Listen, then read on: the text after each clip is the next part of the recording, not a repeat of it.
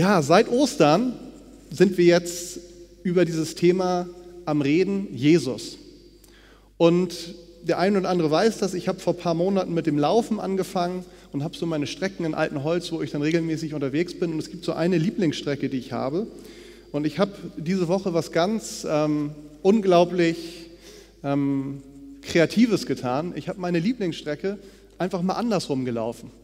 Ich weiß nicht, wie euch das geht. Wir Menschen sind ja so Gewohnheitsmenschen. Ich habe festgestellt, ich bin diese Strecke jetzt schon zigmal gelaufen, aber irgendwie laufe ich immer in der gleichen Richtung und habe mir vorgenommen, heute mache ich mal was ganz Besonderes. Ich laufe mal andersrum. Was aber total spannend war, ist echt eine schöne Strecke landschaftlich, landwirtschaftlich vielleicht auch, dass ich festgestellt habe, hm, wenn man andersrum läuft, ist es tatsächlich so, als ob man eine andere Strecke läuft. Man sieht die Dinge auf einmal aus einer ganz anderen Perspektive und es war echt schön. So ähnlich geht uns das, wenn wir über Jesus sprechen. Nicht nur hier von vorne, sondern auch miteinander. Mir geht es zumindest immer so, wenn wir mal ins Gespräch kommen, sag mal, wie hast du Jesus erlebt? Wer ist er für dich? Was ist dir besonders wichtig? Dann stelle ich immer wieder fest, wir reden eigentlich hier über die gleiche Person und trotzdem haben wir irgendwie einen ganz anderen Blickwinkel. Und das ist total schön. Das ist einer der Gründe, warum wir gesagt haben, wir wollen uns wirklich mal diese Zeit nehmen seit Ostern, um ihn eine Predigt nach der anderen in, den, in die Mitte zu stellen und wir haben eine ganze Menge seit dieser Zeit gehört. Es ging damit los, passend zu Ostern, da hat Vadim über Jesus als den Auferstandenen gesprochen. Dann kam ich mit Jesus, dem Gemeindebauer. Silas hatte für uns Jesus den Weltenverdreher im Gepäck. Dann gab es einen Online-Gottesdienst, weil wir hier nicht in der Petruskirche sein konnten. Da habe ich über Jesus, mein Heiler, gesprochen. Dann kam nochmal Vadim mit Jesus, mein Freund. Und letzte Woche war Annette hier vorne und hat über Jesus gesprochen den Eckstein gesprochen und heute jetzt ich über Jesus, der Wiederkommende. Und ich glaube, uns ist allen klar, das haben wir auch immer wieder gesagt in dieser Zeit, das ist einfach eine Stück weit willkürliche Auswahl, ist einfach dadurch entstanden, dass die Leute, die jetzt in dieser Zeit gepredigt haben, einfach ein Stück weit das in die Predigt reingelegt hatten. So haben wir es auch gemacht, wo sie gesagt haben, das ist, was mich gerade an Jesus besonders bewegt. Hätten wir den einen oder anderen diese Zeit hier vorne gehabt, hätte er wahrscheinlich ein anderes Thema gewählt. Und wenn ich euch jetzt fragen würde, hättet ihr wahrscheinlich auch noch mal ganz andere Punkte, wo ihr sagen würdet, das ist mir an Jesus besonders wichtig. Jesus der Wiederkommende. Als Fachbegriff spricht man auch von der Parousie. Jesus, der wiederkommt. Und in der Bibel finden wir wiederholt diese Ankündigung, auch Robin hat schon darüber gesprochen, dass Jesus selbst gesagt hat, aber auch immer wieder über ihn gesagt wird, Jesus wird eines Tages wiederkommen. Und wir sind ja gerade an einer ganz spannenden Stelle im Kirchenjahr, und zwar Himmelfahrt ist vorbei, jetzt schon neun Tage, aber Pfingsten, das steht uns noch bevor. Das kommt erst morgen. Und ich glaube, für uns ist das vielleicht jetzt nicht so wirklich spannungsreich, weil das Ganze jetzt ja schon fast 2000 Jahre her ist und wir wissen, was passiert ist. Aber wenn wir uns mal in die Situation der Jünger Jesu hineinversetzen, ich glaube, dann sollte uns schnell klar werden, die standen in einer unglaublichen Spannung in dieser Zeit. Jetzt seit Himmelfahrt, Jesus war neun Tage weg, wenn wir jetzt von diesem Tag ausgehen, und es war immer noch nichts passiert. Jesus hatte ja unmittelbar vor seiner Himmelfahrt gesagt in Lukas 24, Vers 49, ich aber werde die Kraft aus der Höhe auf euch herabsenden, wie mein Vater es versprochen hat. Bleibt hier in der Stadt, damit ihr damit ausgerüstet werden, werdet. Und daraufhin ist er zum Himmel gefahren und wir lesen dann dort, was passiert, nachdem er zum Himmel gefahren ist. Während sie noch wie gebannt zum Himmel hinaufblickten, dorthin, wo Jesus verschwunden war, standen mit einmal zwei Männer in leuchtend weißen Gewänder bei ihnen. Ihr Männer von Galiläa, sagten sie, warum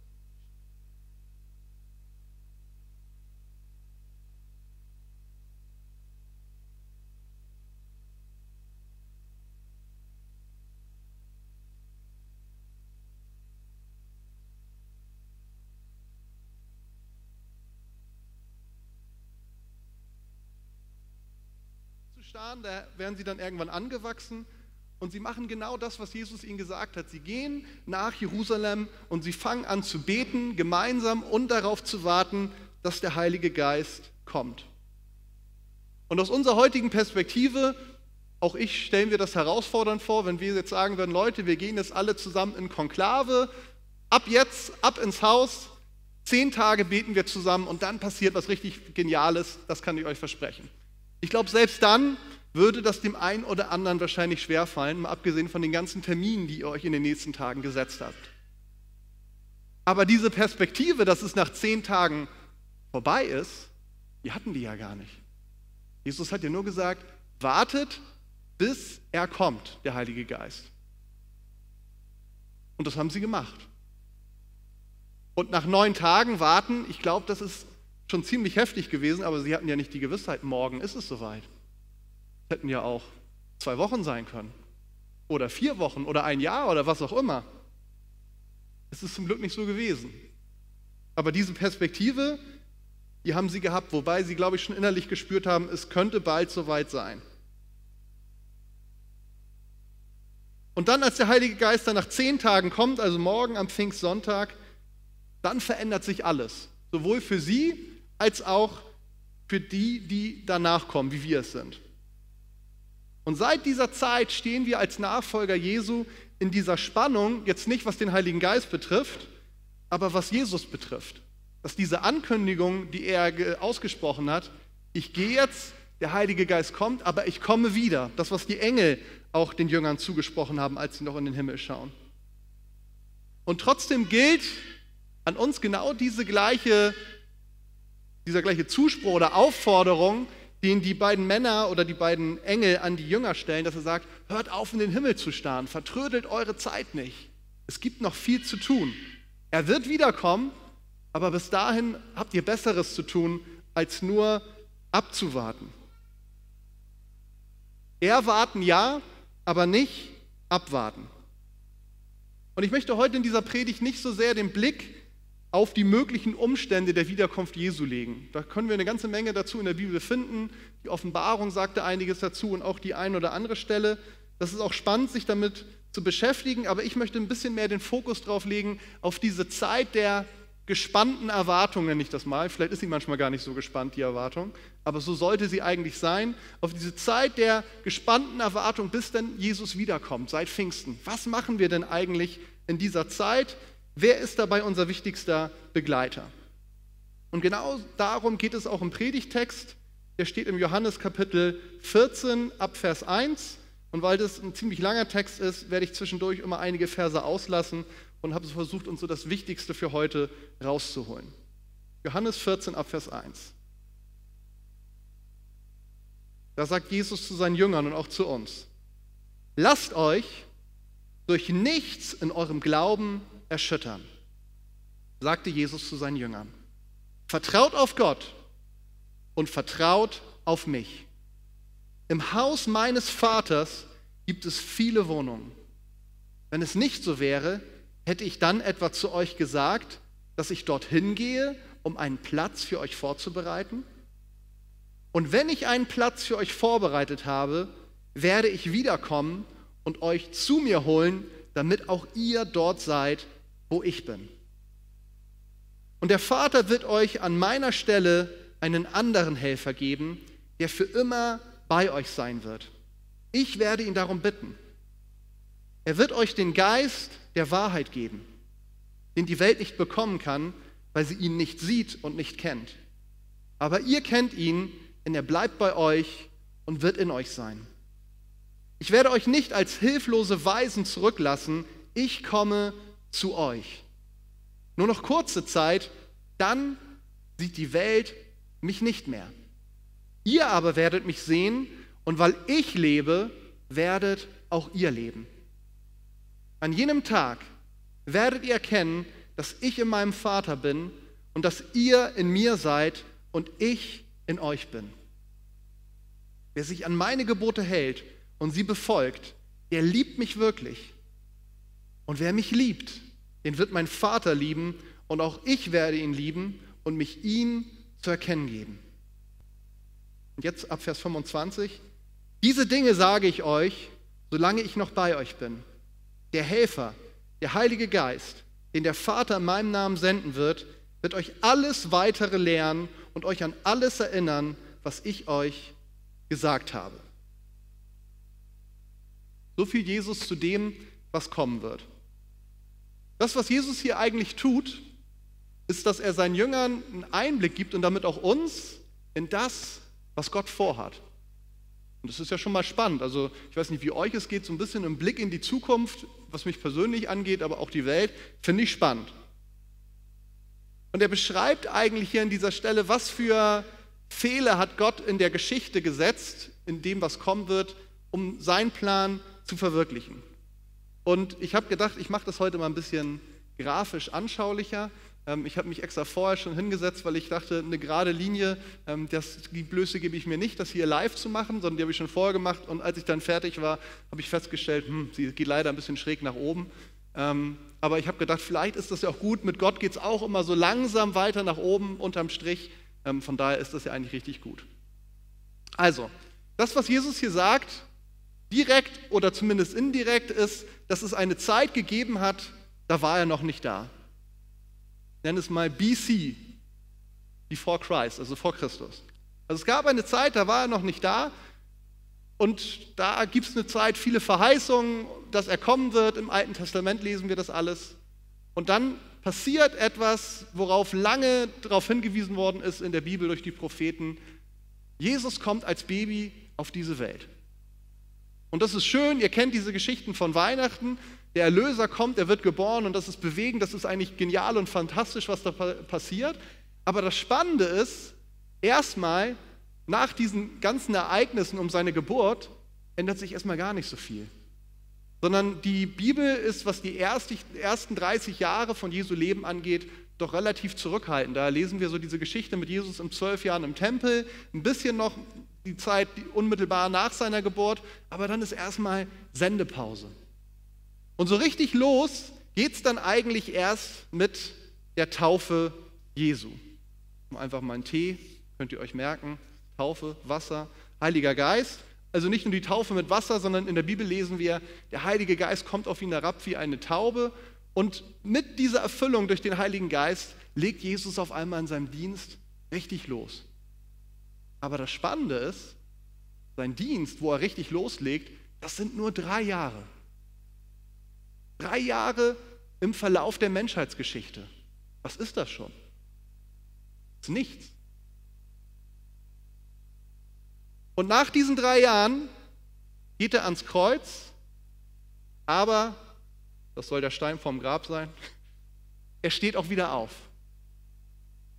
Und dann ist er noch ganz kurz hier und dann kommt diese Ankündigung, was wir eben gelesen haben. Er sagt, ich werde gehen, aber ich werde meinen Heiligen Geist schicken. Und in dieser Zeit, nachdem der Heilige Geist kommt, das ist das hier, da sind wir. Und Jesus sagt, ich gehe, um euch eine Wohnung, ein Haus zuzubereiten und es kommt die Zeit, da hole ich euch dazu, wenn es so richtig schön geworden ist. Also das Haus, das steht noch aus und wir wissen nicht wann.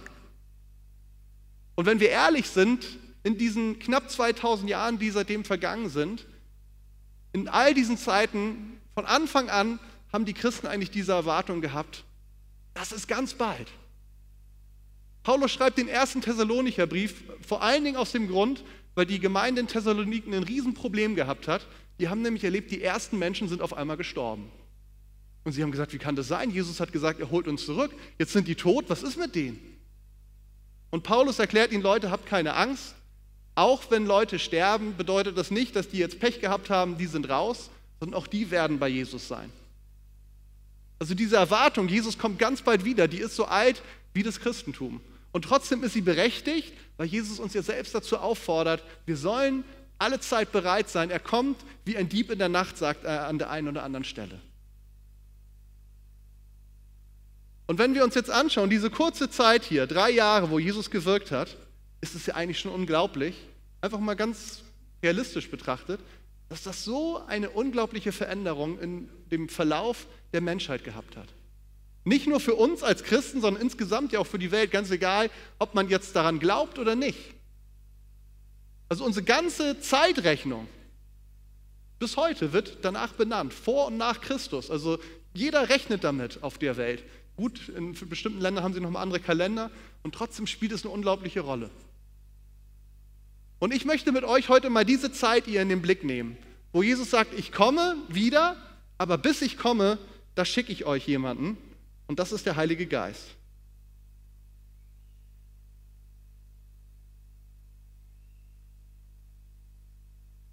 In Vers 16, den ich eben gelesen habe, da führt Jesus den Heiligen Geist als einen anderen Fürsprecher oder einen anderen Helfer ein.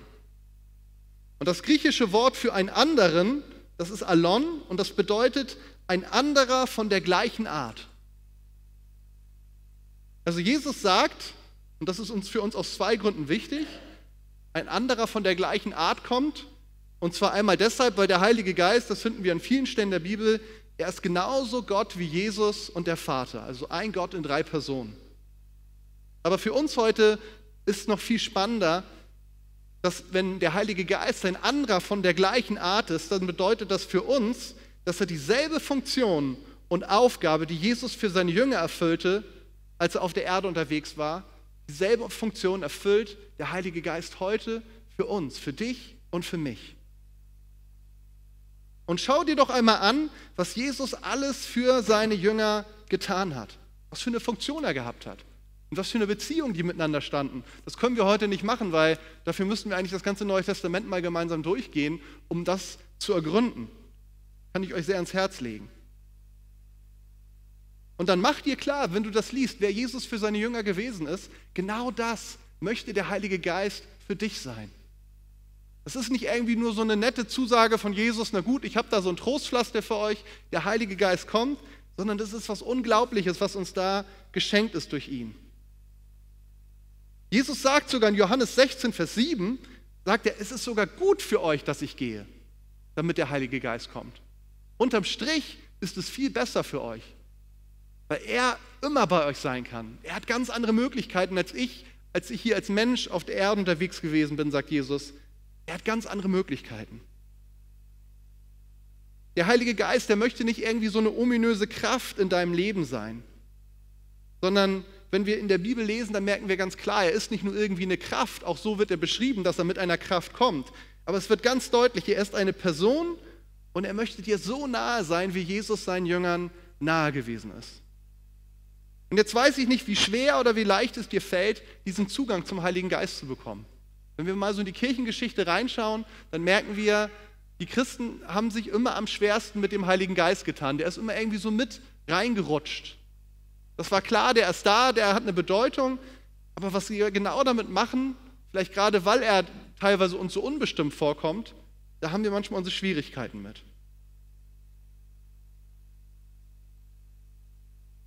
Wir wollen uns mal Vers 18 angucken. Da finde ich, da kommt was ganz Spannendes. Jesus sagt in Vers 18, den ich eben gelesen habe zu seinen Jüngern, ich komme zu euch. Und das Spannende ist, dieses Ich komme zu euch, das wird sehr deutlich im Kontext, damit meint er nicht dieses Wiederkommen, über das wir jetzt gesprochen haben, was die Engel ankündigen. Denn die Engel sagen, dieser Jesus wird wiederkommen, genauso wie er jetzt in den Himmel aufgefahren ist, genauso wird er eines Tages wiederkommen. Aber Jesus spricht hier über etwas anderes. Er spricht vom Kommen des Heiligen Geistes. Aber das Spannende ist, dass er sagt, wenn der Heilige Geist kommt, bedeutet das genauso auch, ich komme zu euch. Denn mit dem Heiligen Geist trat Jesus nach zehn Tagen auch wieder in das Leben seiner Jünger. Deswegen waren die auch so voller Freude, weil sie gemerkt haben, das fühlt sich eigentlich gar nicht anders an. Das fühlt sich vielleicht sogar noch fast besser an, weil durch den Heiligen Geist Jesus uns auf einmal noch viel näher ist, als wir es erlebt haben, als er hier mit auf der Erde mit uns unterwegs war. Dieses Gefühl und dieser Wunsch, am liebsten alle Zeit die Hand Jesu auf meiner Schulter zu spüren, das war ja einfach nicht möglich für die Jünger. Der konnte ja sich immer maximal ein, zwei, drei Personen jetzt wirklich intensiv zuwenden. Und auf einmal leben die Jünger dieses Gefühl, wenn Jesus sich wirklich mal die Zeit genommen hat, ganz intensiv Zeit mit mir persönlich zu verbringen, das kann ich jetzt immer haben durch den Heiligen Geist. Ich muss nicht warten, bis er meinen Termin frei hat, sondern er ist immer für mich da. Jesus formuliert das so, er sagt, ich werde euch nicht verwaist zurücklassen, finde ich ein schönes Bild. Also dieses Gefühl, das hat sich ja bei den Jüngern genau eigentlich eingestellt, zumindest erstmal nach der Kreuzigung, als sie dachten, jetzt ist alles vorbei. Da haben sie sich so gefühlt wie, wir haben jetzt alles verloren, wir sind allein. Und Jesus sagt ihnen, Leute, dieses Gefühl, was ihr da gehabt habt, nach meinem Tod, als ihr nicht glauben konntet, was ich angekündigt habe, dass ich wieder auferstehen werde, dieses Gefühl, das wird nicht euch bestimmen, nachdem ich in den Himmel gegangen bin, sondern ihr werdet Kraft erleben und ihr werdet eine Person bekommen, die in euer Leben tritt, die alles verändert. In Vers 20 drückt er das so aus, an jenem Tag werdet ihr erkennen, dass ich in meinem Vater bin und dass ihr in mir seid und ich in euch bin. Spannend, oder? An diesem Tag, an jenem Tag werdet ihr erkennen, also er spricht, wenn der Heilige Geist kommt, dass ich in meinem Vater bin und dass ihr in mir seid und ich in euch bin. Also da schmelzt auf einmal was zusammen, was vorher so nicht zusammen verschmolzen war. Also Jesus war eng mit seinen Jüngern zusammen, aber trotzdem war es klar, da war trotzdem was auseinander. Es waren ja verschiedene Personen. Und jetzt sagt aber Jesus, da kommt etwas zusammen durch den Heiligen Geist, was so auf menschlicher Ebene erstmal nicht möglich ist. Der Heilige Geist und dadurch auch ich lebe in euch und ihr seid in mir.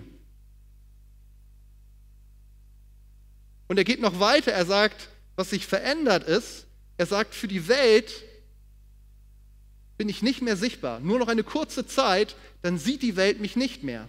Ihr aber werdet mich sehen und weil ich lebe, werdet auch ihr leben, sagt er in Vers 19. Also auch das, er sagt, natürlich, ich bin weg, die Welt kann mich nicht mehr sehen.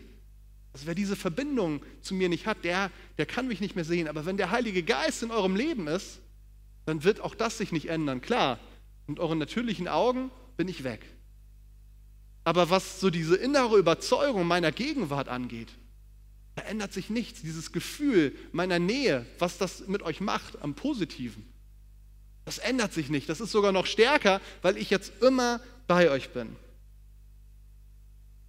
Und nicht nur das, sondern er sagt auch, weil ich lebe, werdet auch ihr leben. Das heißt, ihr werdet merken, dieses Leben, was ihr in meinem Wirken und in meinem Dienst, in meinem Leben gesehen habt, sagt Jesus, dieses Leben werdet auch ihr erleben durch den Heiligen Geist. Wenn wir uns das so anschauen, ich fand das ganz spannend, dann könnte man eigentlich sagen, dass Jesus in der Geschichte viermal zu uns kommt. Heute ist ja das Thema der wiederkommende Jesus. Und ganz oft haben wir so diesen Blick, wenn er kommt, er kommt am Ende der Zeit irgendwann mal. Aber das erste Mal kommt er zu uns als Baby. Und dann kommt er zu uns als der auferstandene Erlöser. Also das war ja auch dieses, Jesus war weg, dachten seine Jünger, und nach drei Tagen war er wieder da, aber es hatte sich eine ganze Menge geändert. Und dann kommt er zu uns durch seinen Heiligen Geist. Und in der Zeit leben wir jetzt. Und dann kommt er auch am Ende der Zeiten, wann immer auch das sein wird, als der wiederkommende Herr. Und es ist gut und wichtig, diese letzte Perspektive auch zu haben. Aber unser Leben hier auf dieser Erde, das ist so oder so endlich. Also ganz egal, ob wir das erleben sollten, dass er wiederkommt oder wir irgendwann wie die Thessalonicher das erlebt haben, einfach sterben sollten. Wir sollten wissen, und ich glaube, das ist uns manchmal mehr, manchmal weniger bewusst, unsere Zeit ist endlich. Wir wissen nicht, wann es vorbei ist. Und von daher sollten wir mit dem, was uns geschenkt wurde, das Beste tun und unsere Zeit nicht sinnlos vergeuden. Aber mir ist wichtig, dass uns das klar ist, und das ist auch das, was Jesus uns deutlich machen will. Unser Leben, das hat nicht nur einen Wert für die Ewigkeit, also so nach dem Motto, Jesus schickt uns den Heiligen Geist, damit wir es irgendwie schaffen durchzuhalten, bis es dann mal vorbei ist, sondern wir haben die Berufung, durch und mit ihm das Werk Jesu fortzusetzen. Und das ist auf der einen Seite unglaublich herausfordernd, ich weiß das selbst, aber auf der anderen Seite ist es auch eine unglaublich wertvolle und schöne Aufgabe. Ich will es mal anders formulieren. Was für eine Ehre, dass Jesus sagt, das, was ich getan habe, mein Werk, das sollt ihr fortsetzen. Weil schaut euch mal an, was er gemacht hat in dieser kurzen Zeit. Wie viele Leben von Menschen er berührt und verändert hat, wie viel Hoffnung er gegeben hat, Heilung in das Leben von Menschen hineingebracht hat, Wunder getan hat. Und da kann man sagen, oh, oh, oh. Wie soll ich dieses Werk bitte fortsetzen? Aber nicht nur du allein, sondern wir gemeinsam haben diesen Auftrag und wir tun es nicht allein, sondern wir tun es durch die Kraft seines Heiligen Geistes. Ich möchte noch als vorletzten Punkt auf dieses zu kommen, sprechen kommen, wo Jesus sagt, er wird euch, also der Heilige Geist, in alle Wahrheit leiten. Und wir haben heute nicht die Zeit, darüber zu sprechen, was der Heilige Geist alles für uns sein möchte und was alles durch ihn möglich wird. Also das wäre so Thema, der große Kapitel oder Abschnitt in der Bibel, wo es um Geistesgaben geht oder die Früchte des Geistes. Darüber können wir heute nicht sprechen im Detail. Aber ganz allgemein erstmal gesagt, Jesus nennt ihn Ge den Geist der Wahrheit, der uns alles weitere beibringen wird und uns an alles erinnern wird. Das sagt er zu seinen Jüngern. Also auch da sagt Jesus, das, was ich für euch bislang gewesen bin, das wird in Zukunft der Heilige Geist sein. Also sprich, all das, was ich jetzt in diesen drei Jahren euch schon gesagt habe, was ich euch am Wichtigen mitgegeben habe, er wird euch daran erinnern. Aber da gibt es noch viel mehr und auch das wird er euch beibringen. Und alles, das meint wirklich alles. Das heißt, durch den Heiligen Geist bleibt auf die Dauer keine Tür für uns verschlossen. Da ist nichts, was nicht möglich wäre, sofern es denn Gottes Wille ist. Und von daher möchte ich dir heute die Frage stellen, bist du bereit, ihn besser kennenzulernen und dich auf, auf, auf das Abenteuer einzulassen, seiner Führung anzuvertrauen? Und damit das geht, wo er hin will, dafür ist es wichtig, dass du dich mit seinem Wort beschäftigst. Da reicht nicht eine Predigt am Samstag oder vielleicht auch noch mal irgendwas im Internet, da brauchst du diesen persönlichen Zugang zu seinem Wort. Doch auch da, ohne den Heiligen Geist, Wort Gottes zu lesen, das sind wir aufgeschmissen. Dann ist es vielleicht ein nettes Buch, an der einen oder anderen Stelle gibt uns das auch was, aber es ist echt unglaublich schwierig, ohne ihn es auf unser Leben anzuwenden. Diese Aussage, die steht, Jesus kommt eines Tages wieder, doch es hat einen Grund, warum er sich Zeit gelassen hat. Das ist nicht so, dass ihm irgendwas dazwischen gekommen ist, hm, dann verschieben wir es nochmal, wie es bei uns manchmal so ist, sondern es hat einen Grund, warum er uns jetzt als Menschen schon diese fast 2000 Jahre gegeben hat. Und für die Nachfolger Jesu, für die Christen ist es in allen Zeiten immer wieder ihre Aufgabe gewesen, das herauszufinden. Was ist denn der Grund, warum ich jetzt heute noch hier bin? Was will er mit mir und durch mich tun? Es gibt eine ganze Menge noch zu tun. Er will mich gebrauchen. Und ich möchte abschließen mit einer Bibelstelle aus Lukas 11, weil vielleicht der ein oder andere sich jetzt die Frage stellt, wie fange ich das jetzt eigentlich an? Lukas 11, die Verse 9 bis 13. Nochmal Jesus. Darum sage ich euch, bittet und es wird euch gegeben. Sucht und ihr werdet finden. Klopft an und es wird euch geöffnet. Denn jeder, der bittet, empfängt und wer sucht, findet und wer anklopft, dem wird geöffnet. Ist unter euch ein Vater, der seinen Kindern eine Schlange geben würde, wenn es ihn um einen Fisch bittet? Oder ein Skorpion, wenn es ihn um ein Ei bittet? Wenn also ihr, die ihr doch böse seid, das nötige Verständnis habt, um euren Kindern gute Dinge zu geben, wie viel mehr wird dann der Vater im Himmel denen den Heiligen Geist geben, die ihn darum bitten. Unglaublich einfach, oder?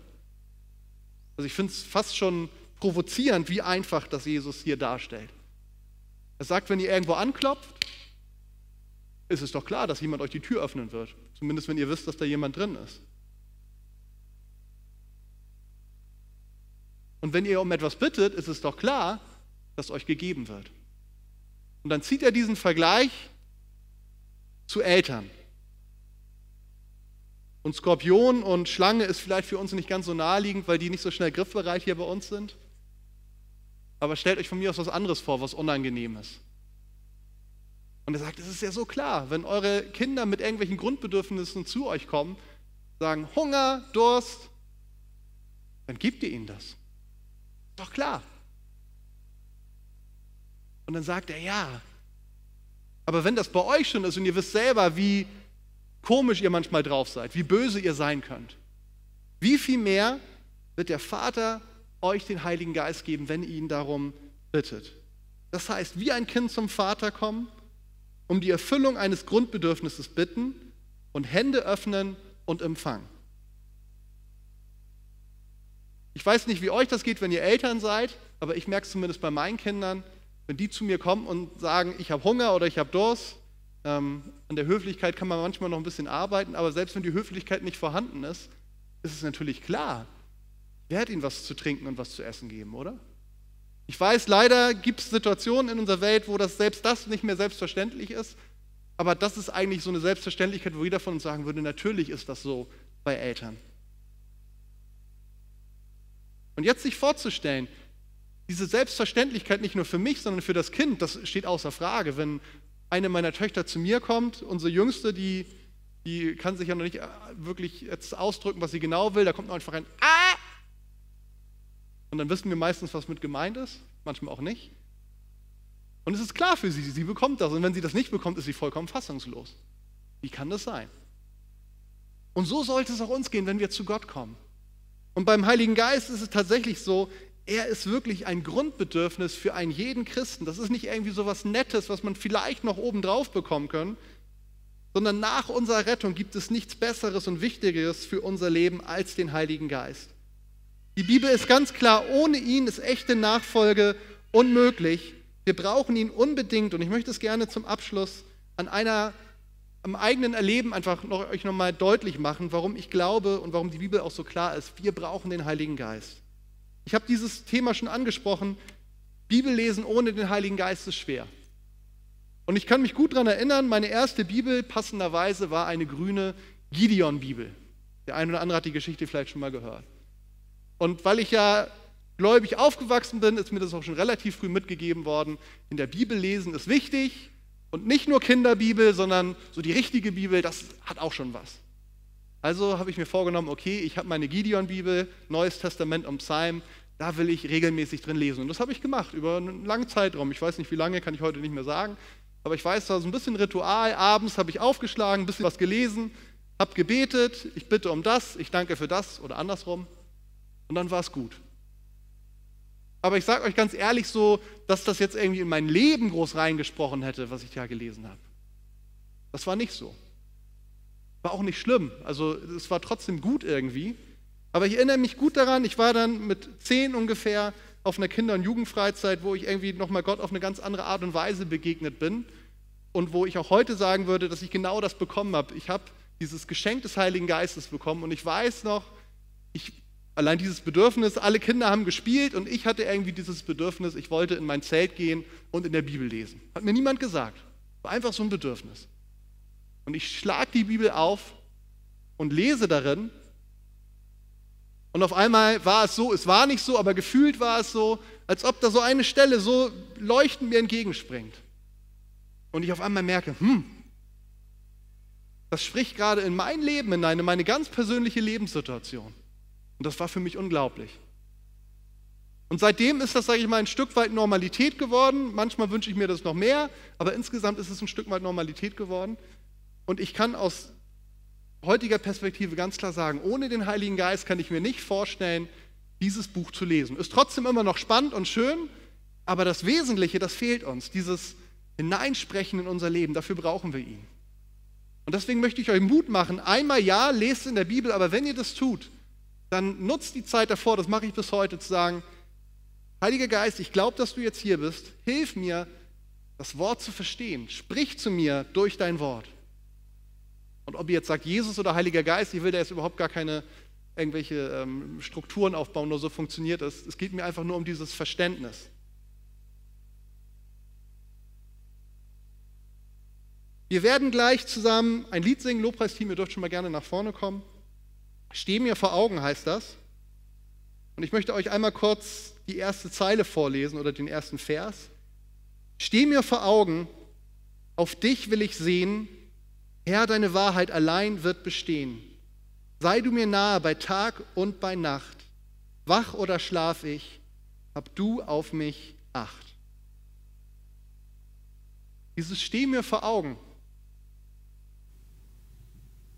Das können wir hinkriegen und versuchen, dass dadurch, dass wir uns immer wieder erinnern, Gott ist da, sag ich mal von unserem Verstand her, können wir das vielleicht auch hinkriegen. Aber wirklich ihn uns vor Augen zu stellen, das ist genau das, was der Heilige Geist macht. Ganz egal, ob er das durch sein Wort macht, wenn wir darin lesen und ihn bitten, uns das zu offenbaren, oder vielleicht in der Predigt oder vielleicht einfach, wenn ich gerade durch den Wald spazieren gehe und ich irgendwie merke, hm, Gott ist da. Er ist der, der uns hilft, dass wir Gott tiefer und tiefer verstehen können, dass wir verstehen können, was Jesus eigentlich für uns getan hat. Und ich möchte euch jetzt einfach einladen, zum Abschluss nochmal mit mir zusammen aufzustehen und einfach gemeinsam mit mir jetzt zu beten, bevor wir jetzt gemeinsam dann die vorne für uns das Lied singen und ihr das einfach innerlich nachverfolgen dürft.